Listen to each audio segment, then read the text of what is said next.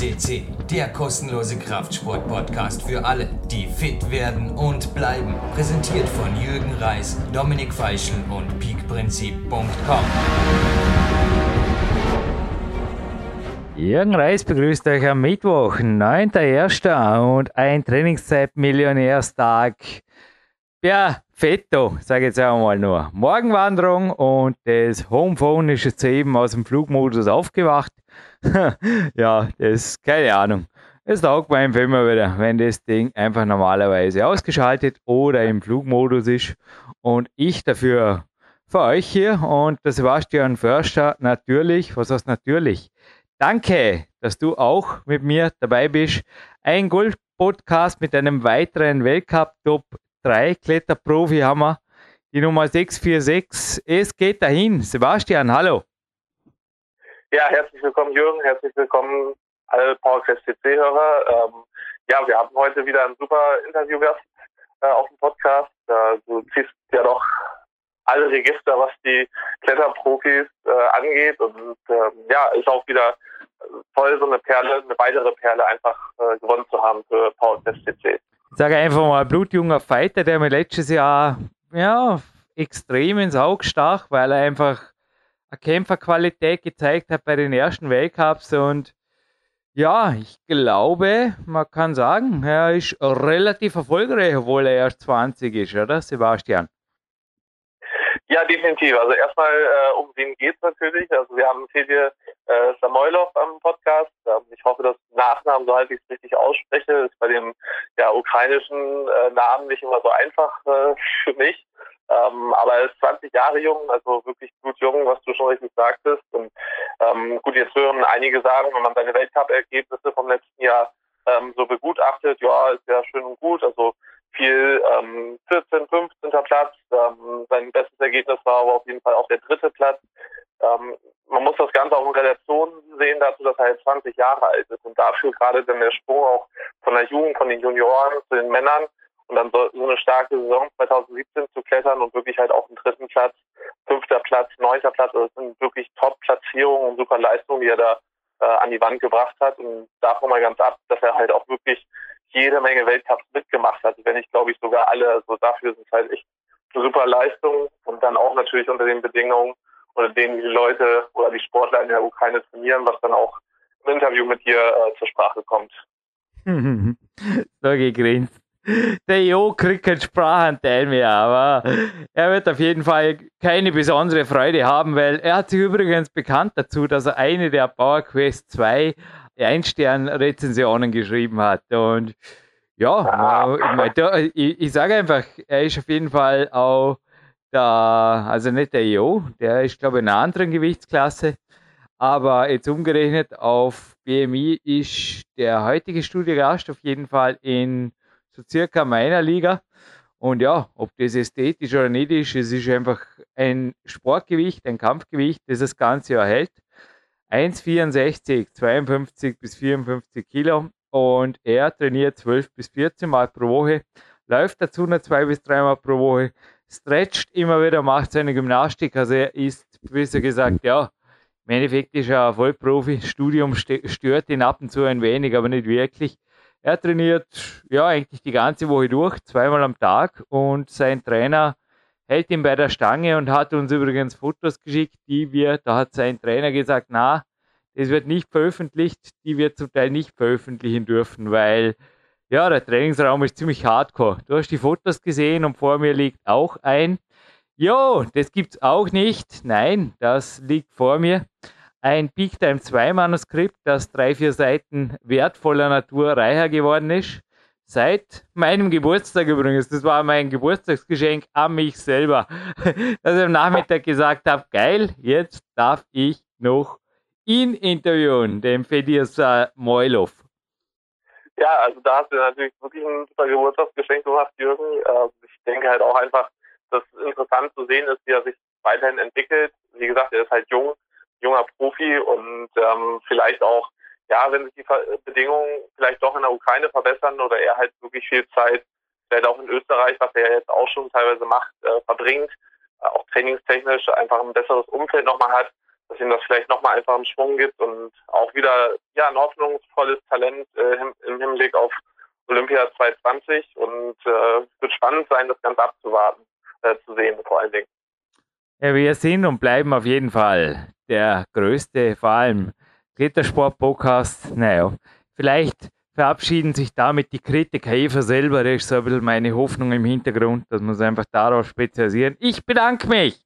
Sebastian, es war ganz interessant, meine Trainingsjournale.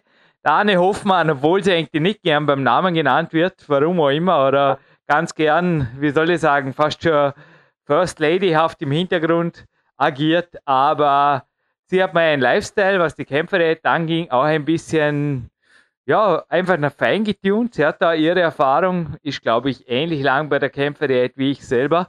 Und der Klaus wird sich am Wochenende auch schon freuen. Er ist einer, der die Podcasts hier finanziert, einer meiner Coaches. Der kriegt einiges von Wissen ab und ich sage jetzt einfach mal nur, da geben wir jetzt absolut nichts, außer ich darf heute ein klein wenig stolz sein. Ein Top 3 Kletterer besucht mich hier beim Trainingslager für zwei Tage und checkt hier im Olympiazentrum ein und na, finde ich schon cool, dass die da einfach was tut. Man merkt, dass Klettern olympisch ist und dass ich da zum Teil auch als Coach oder mein Umfeld immer wieder gefragt werde. Finde ich cool und damit natürlich auch den Podcast zu finanzieren, finde ich doppelt cool. Das ist doppelt cool für uns auf jeden Fall.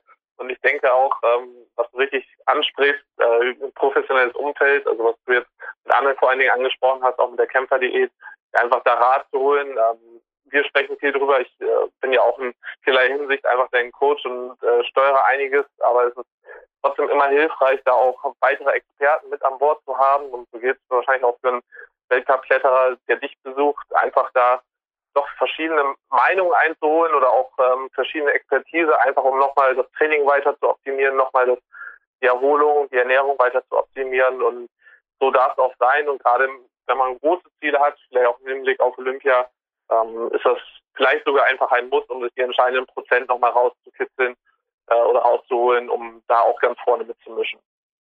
Ja, für mich geht es jetzt hinterher noch zu einem Walk und dann ist Magic Fit. Vormittags war ich immer noch im Olympiazentrum.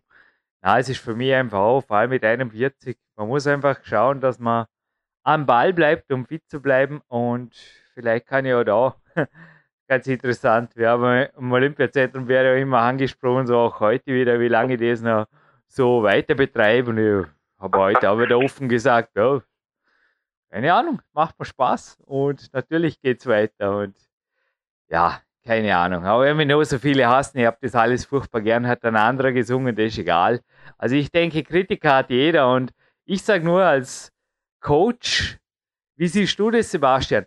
Also ich habe gestern Abend darüber nachgedacht, äh, auch über das, was ich mir von Arne beibringen habe lassen und es hat einfach gewaltig funktioniert. Wir werden darüber vielleicht in der Sendung einmal drüber sprechen, aber wenn man sich als Coach zu gut ist, um sich selber coachen zu lassen, glaube, der Bosk hat auch irgendwas in die Richtung mal gesagt hier beim Podcast. Also Bosk mit Doppel S geschrieben.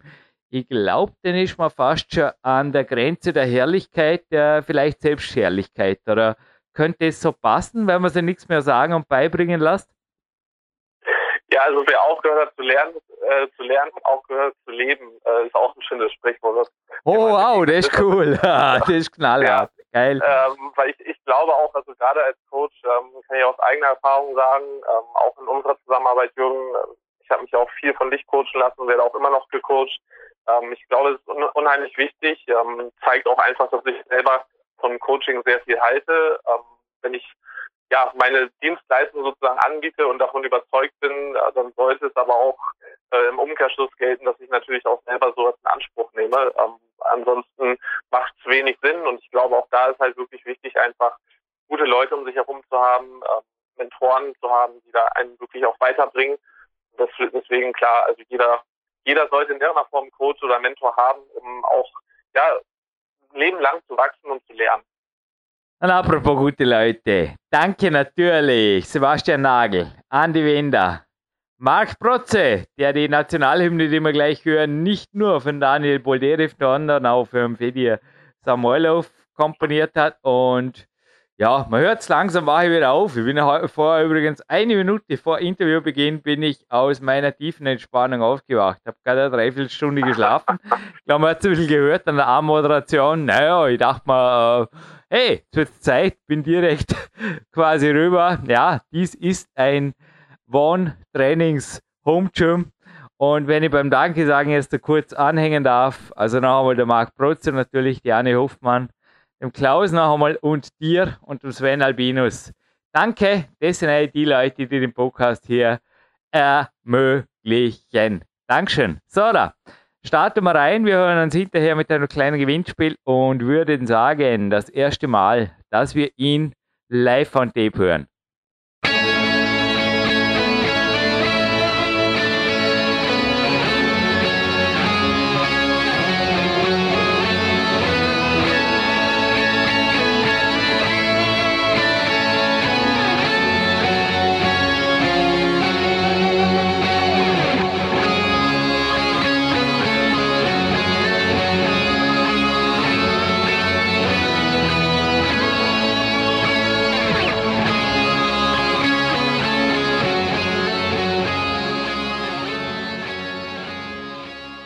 So, and with this, with the national anthem of the Ukraine, we are now in the main part of this incredible first podcast interview I think he ever gave. I think it is true.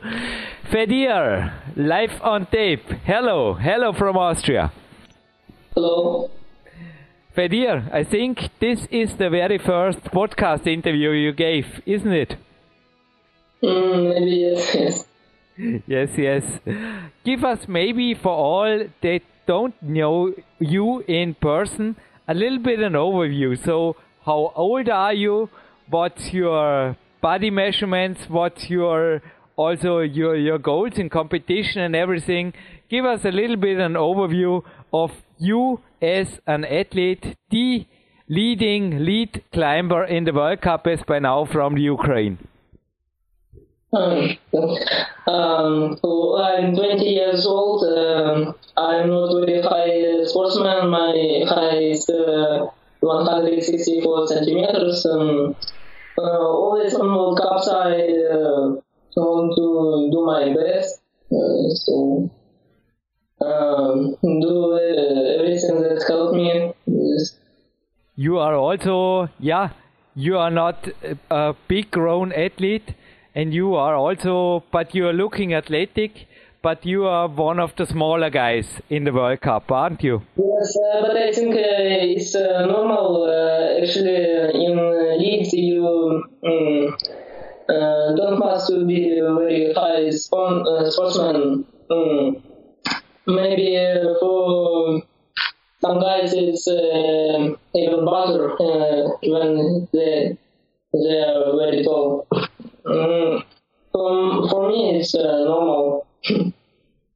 when do you started climbing? In which age? Because with already 20 years, you became third in Villars. That's just incredible. We record this now in August 2017. When do you started off? as a climber and then I mean as a competitor you're competing I see here internationally since 2011 but what was your history as an athlete, as a child maybe also? What was your childhood and how did you become a professional climber? Uh, okay, mm, it started about 11 years ago uh, in uh, town of Ukraine, Luhansk. Uh, but uh, there is uh, war now in this town because of it. I live in the capital of Ukraine now, in Kiev and range uh, now. Uh, so uh, my parents are tourists and they my climbing career starts when they um, came with me uh, maybe one or two times in the month in the small gym in Luhansk. Uh, so uh, I uh, very enjoyed the climbing and uh, after a year or something like this, I uh, go to another coach, uh, Alexei Shabin, and uh, become training about uh, four five times in the week. Mm, so it uh, maybe was a start. So when in which age did you start it, and in which age did you begin with uh, structured training with a coach? No, with the coach uh, we started training mm, really hard about uh, nine years, ten years old. Mm, but I uh, climbed uh, very rare before. Mm. Mm-hmm. Sometimes. okay. Were there other sports in your youth? You also, I think you do still running here and then. What are your other sports passions, or were you a natural born climber and stick to it? Mm, you know, I never try another sport uh, except climbing. Uh, uh, just uh, we hiking with my parents uh, in, um, in the mountains, in the forest, uh, um, very often. so I didn't try another sports like dancing or acrobatics, something like this. Um, uh, climbing is, uh, was my first uh, sport ever. we have many things in common. I also like hiking. But now, when you say you train now, do you do some running or is there anything beside or do you just focus all your energy on climbing? Is there any alternative sports beside the climbing now when you are a professional? Uh, you know, uh, if you climbing, you work uh, mostly with your hands and your legs, not work so much. And because of this, I do running about two, three times a week, not long distances. Um, but um, I think it's good. I also just did running this morning, so 45 minutes how long do you run? Just a detail by the. Uh, I run uh, usually about uh, half an hour mm, uh, or 45 minutes, not longer. Okay. So your training, I think to get on the podiums in the World Cup, you also have to work hard for it. Give us a little bit an overview of a training week, a typical training week. Uh, okay, no, yeah when we are at home, we train uh, really hard about uh, 12 or 14 uh, trainings per week. Uh, it's uh, very hectic, it's uh, hard. Um, uh, we have to often two trainings uh, per day in the morning and uh, in the evening. Uh, usually training leads uh, about uh, two three hours, uh, but uh, it's really intensive. Um, yeah. so you train in the morning and in the evening. What do you train yeah. in the morning, and what do you train in the evening, and in what intensity? Mm, it's uh, sometimes it, it is different. Sometimes in the morning I do uh, campus board exercises or climbing uh, it is very different. It's uh, uh, it's better to talk with my coach and he explain uh, my training program yeah. better than me. So you have a coach. you do do you understand me? It's uh, mainly on the on the bouldering wall. I think the connection broke up a little bit, but I think it's mainly on the bouldering wall and on the campus spot. Did I get you right? Yes. Uh, we have a not very large uh, campus uh, uh, boulder gym, but it's uh, very overhanging, and we have a lot of volumes and holes, and so uh, it's uh, good for heart singing, uh, even it is not very big gym. Fedir, for all the listeners, to give us a little bit of visual impression, is it possible that you send us some photos of your, because this would be incredible, some photos of your climbing gym of your campus sport, maybe you when you train. Is this possible? I mean, we have a few months from now until this goes Yeah. online. Is this possible? Yes, yes, uh, of course. Super, super. So uh, no problem. Super, because I think also Daniel Boldyrev spoke of it a week ago that the Ukraine it is not an easy country. It's a tough country for a sportsman. Just here in Austria, we read sometimes about the war and everything. How is living and training and being a sportsman in the Ukraine as a professional? You are a student beside, but give us a little bit an overview. I think it's really a tough a tough place to be a sportsman, isn't it? Yes, um, it's uh, not very good uh, place uh, to train in Ukraine because um, um, sport in Ukraine is um, um, not uh, uh, very good. Uh, and uh, because of this, uh, we traveling a lot. Also, we spent a lot of time in Austria. Uh, uh, this is a very perfect uh, place to train a lot of gyms. Uh, some months ago, we spent uh, about two, two and a half weeks in uh, Innsbruck in a new gym. It's really perfect uh, for training. Uh, so uh, we trained uh, before the World Cup season in this, and um, my shape was uh, really good uh, because of this. Yeah, In, at the time when we put this online now, it's I think mostly a training in the Ukraine. How do you do you build your own boulders? Is there maybe also the Russians are famous for their chin ups and also other Ukraine athletes like Daniel Boldyrev, I know that they are doing a lot with weights and everything. Do you join in or is most of your training in the winter is it on the boulder wall and on the campus board? Do you do fingerboard work or as I said on the bar, chin ups with additional weight or even stuff with weights, you know, like or, or with gymnast rings? Are there other trainings during the week in the winter?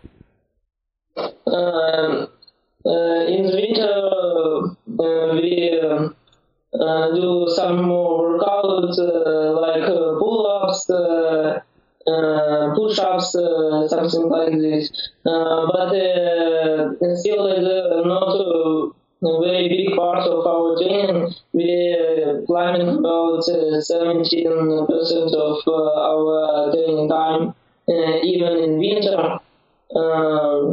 And so always we try to go something to, to, to travel on the rocks in the winter, uh, not sitting in our country. Yes. So you go in Uh, winter to Spain or to Italy or Slovenia? Yes, we really like it, uh, but uh, this winter we uh, can't to do this. It was very pity, uh, but um, it was. uh, so we missed uh, the rocks in this year. How is also financial? You are now a student, but how do you look into your future? Do you want to be a, a sportsman for 10 years now? I mean, you are a professional, but I think also with the money side, you have Scarpa as a main sponsor, but I think it's, yeah, everything, uh, but in. Ukraine, how is your straight, uh, yeah, how straight can you be also when it comes to holiday and things like this? I think those are things really hard to realize from uh, Ukraine in the winter. Mm. Yes, yes, it's uh, very hard uh, financially uh, to uh, make travels, trips. Uh, so um, our Ministry of Sports uh, give us a piece of money, uh, and uh, mostly we traveling by our own, money. Uh, so it's really hard. um uh, what you answer before?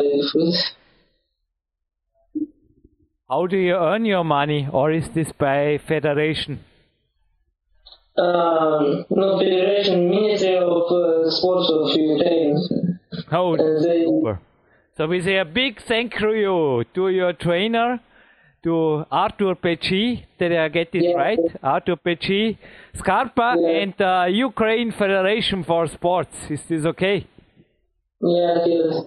Uh, also, very big uh, thanks for my coach, uh, Tupichi. Uh, he do very good work. Uh, he works very much. Uh, he really fanatic uh, uh, man. Uh, he really lo- loves what he do. Uh, he uh, not only just our coach, he also uh, driving the car all the time, and doing massage, uh, doing the structure the training programs, uh, uh, all, all the aspects uh, he encouraged uh, our team. Uh, so, and uh, also he is a good friend for us. And you are a good athlete, an elite athlete. So you wrote me here also that your training is normally pretty boring, but it's the life of a sportsman. I love this sentence. Give us an overview because your day, I think it's really, it is strict, isn't it? It is strict. So from morning to night time, give us the hours and also the, yeah, you don't, you are not a climber who sleeps until 10. Yeah, I usually uh, woke up, uh, woke up uh, early in the morning, uh, have a little snack, uh, and go to training. Uh, in the training, if we have a climbing, I set the kind of routes that my coach says. Um, before uh, climbing or we always do about half an hour dynamic moves, uh, some jumps, uh, uh, something like this. Uh, training is about uh, two or three hours in the morning and in the evening. Uh, after training, I go home, have breakfast, sleep, then studying something uh, of my university or just reading something. Um, then uh, in the evening I go on the second training. It uh, also uh, about three hours. Then uh, I of course go home, have dinner, and go to sleep. so it's Yeah, it not like it's normal. Yes. Another day schedule, but I also love these days. Even so, I need my rest days. You have, correct me, you are five of seven days on this schedule, aren't you? Or six of seven days in the week? Mm, Yeah. Uh, we always train uh, when we are home every day. Every single day we have uh, trainings. Uh, maybe uh, two days in the week we train not so hard. Uh, it is Monday and Friday. Um, You have up to 14 sessions per week, evening and morning. yes. Uh, but when we traveling, we are not training uh, uh, so much time. We are more focusing on climbing. And uh, this is a little bit easier in the trips and uh, I also enjoyed it before because when you're training at home it's uh, uh you like uh, you just uh, work very hard you climbing one route all the time in this small hour you in the trip you climb numerous amounts of uh, routes uh, met uh, with uh, friends from other countries is uh, always uh, very good What about injuries? Did you ever had one? How do you treat it? Uh, okay, I had a couple of injuries in my life, and then um, hardest injury was last summer. Uh, I skipped uh, bu- because of it uh, three World Cups. Um, uh, it was with my back. Um, so I can't even climb about two months last last summer. But thankfully, I am fine now. I'm doing special exercises for my back every day, and so I felt good.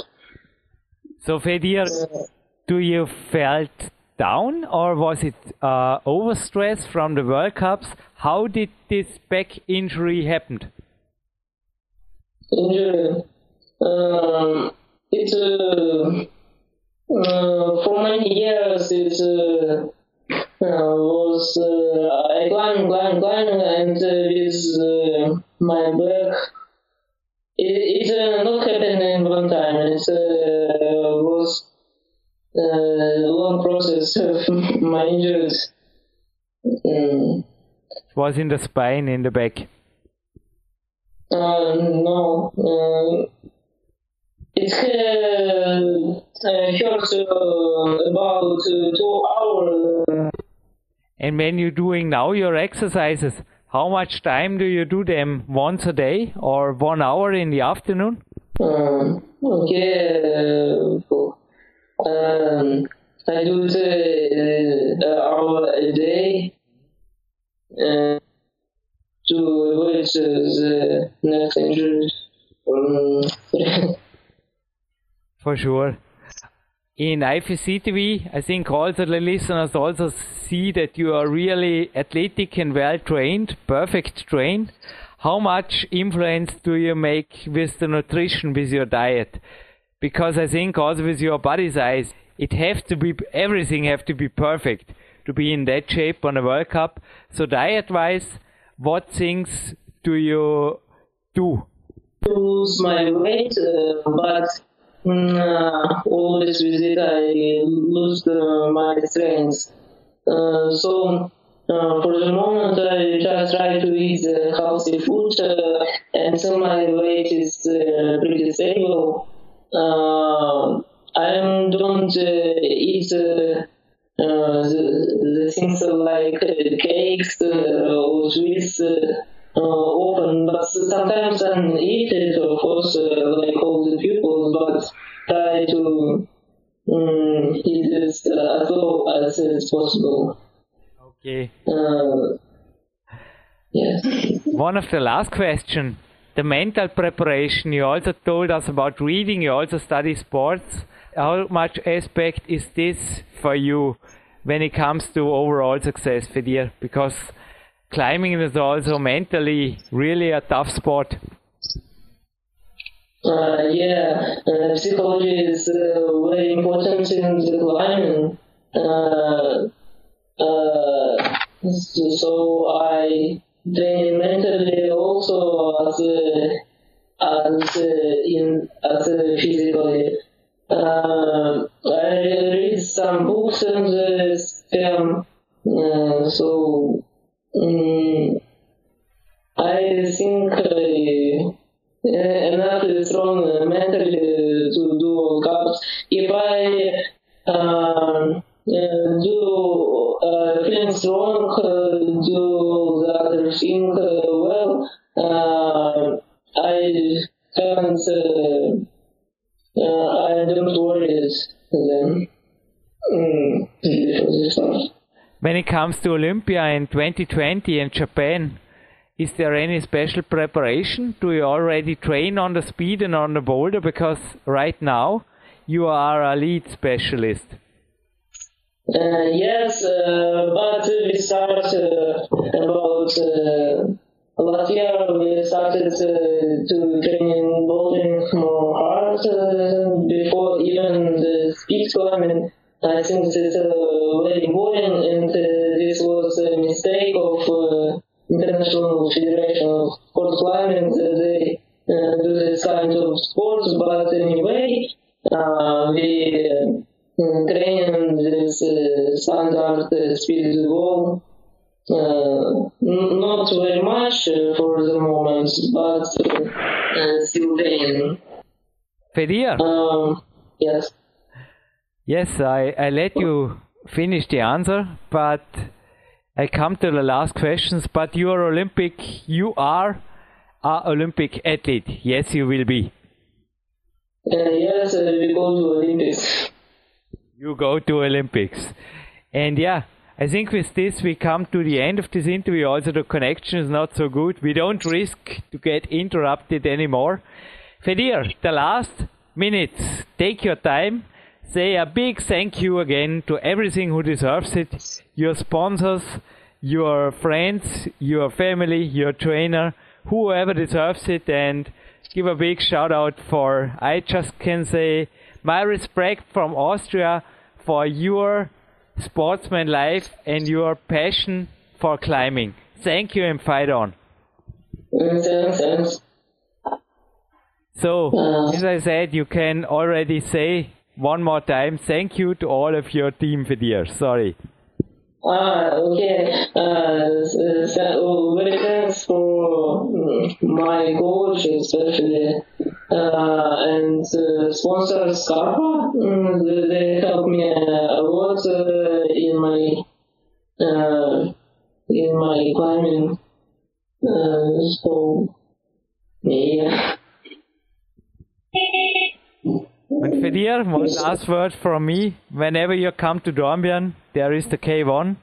And Uh, yeah, give me a call Okay. or let me know. I will arrange everything for you. Thank you. thank you very much. Thank you for the interview. Thank you, Fedir. Mm. Okay, bye. Jürgen Reis zurück im Studio. Stora. Ich muss zugeben, es war ein spannendes Interview, weil er hat es sich selbst nicht zugetraut, hat mir dann eben den Fragebogen schriftlich ausgefüllt und daran entlang haben wir uns gehangelt. Man hat es vermutlich ja gehört, aber ja, Hauptsache faktisch korrekt, oder? Aber es war ein interessantes Interview, oder? Ja, definitiv. Also ich denke mal, klar, die, die Sprachbarriere, die vielleicht bis zum gewissen auch einfach da ist, ähm, sich dann auch ein Interview auf Englisch zuzutrauen, ähm, gerade dann auch so im osteuropäischen Bereich für die Sportler nicht immer ganz so leicht, weil es auch nicht zwangsläufig in der Schule, so wie bei uns vielleicht, äh, Teil des Unterrichts war, war und dementsprechend umso mehr Respekt auch, dass er sich halt mit seinen 20 Jahren da dann doch traut, halt ein Interview auf Englisch zu führen.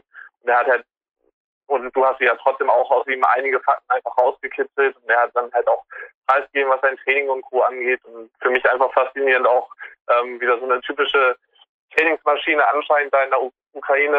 Ähm, die scheinen wirklich so, ja, also motiviert und enthusiastisch fürs Training zu sein, aber auch eben auf ganz einfache Art. Also die, um die, die Möglichkeiten, die die haben, sind ja jetzt nicht gerade umfangreich, aber trotzdem halt dann sechs, sieben Tage die Woche durchzuziehen, ähm, umso größeren Respekt und da muss halt auch jede Menge Leidenschaft hinterstecken und vielleicht auch einfach der Part, ähm, was ich häufiger mitbekomme, ist halt einfach, dass Sportler, die ja in Leben, in Ecken leben, wo es vielleicht ein bisschen härter zur Sache geht oder wo das Leben an sich einfach härter ist, dass die mit noch mehr Drive im Sport dann auch zu, zu Werke gehen und ja, faszinierender Athlet.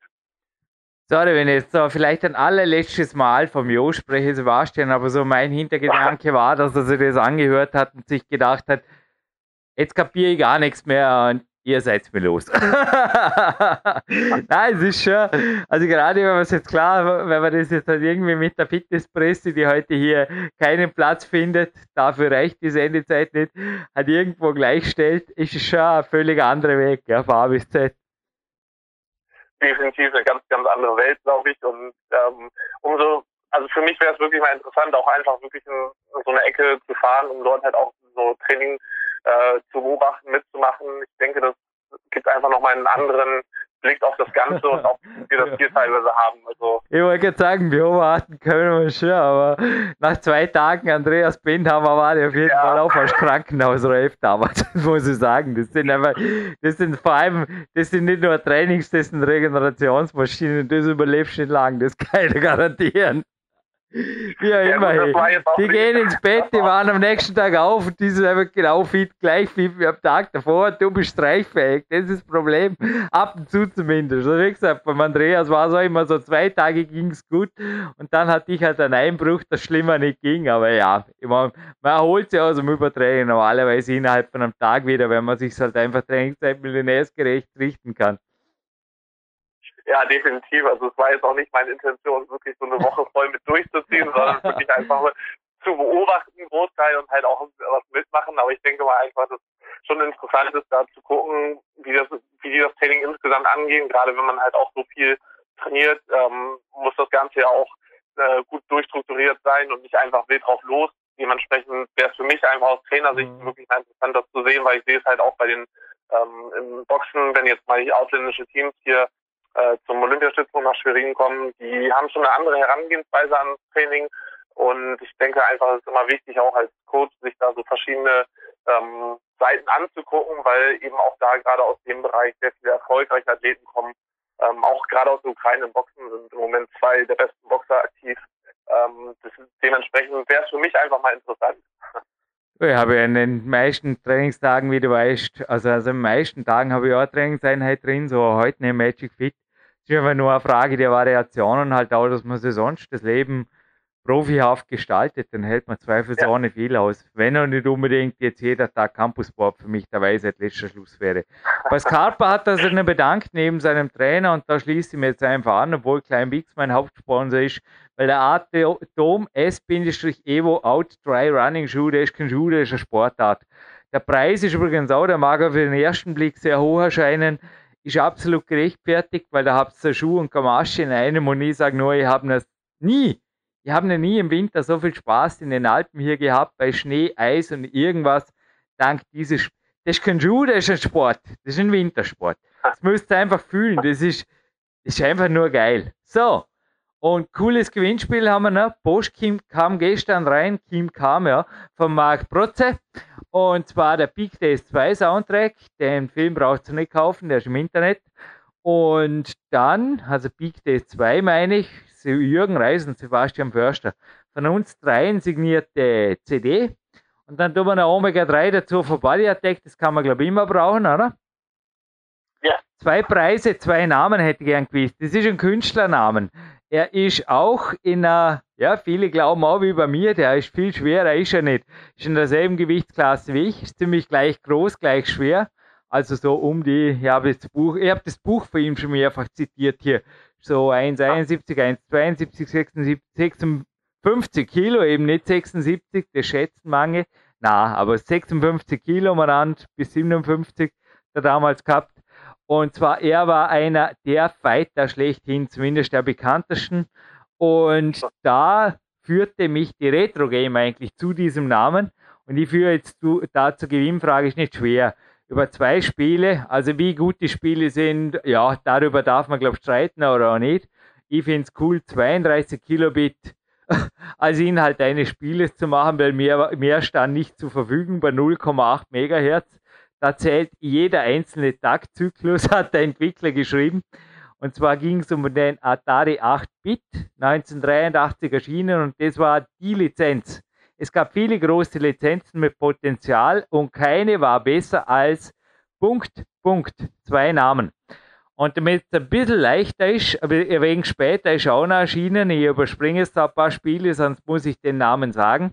Aber The Quest of the Dragon für die Xbox erschien 2002 und Return of the Legend für ein Game Boy Advance, was auch immer das war, 2003.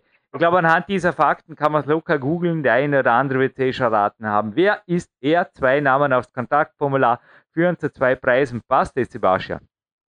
Das passt und äh, ist auf jeden Fall machbar. Gut dann, Sebastian, bleiben wir noch kurz in der Leitung für ja. meine Wenigkeit und wir sind off-topic und hören uns in, oder off-topic sind wir nicht. Wir sind off-Podcast, hören uns in Kürze wieder und mich geht es in Kürze jetzt eh weiter für dich genauso. Danke, Sebastian. Danke und trainiert hart da.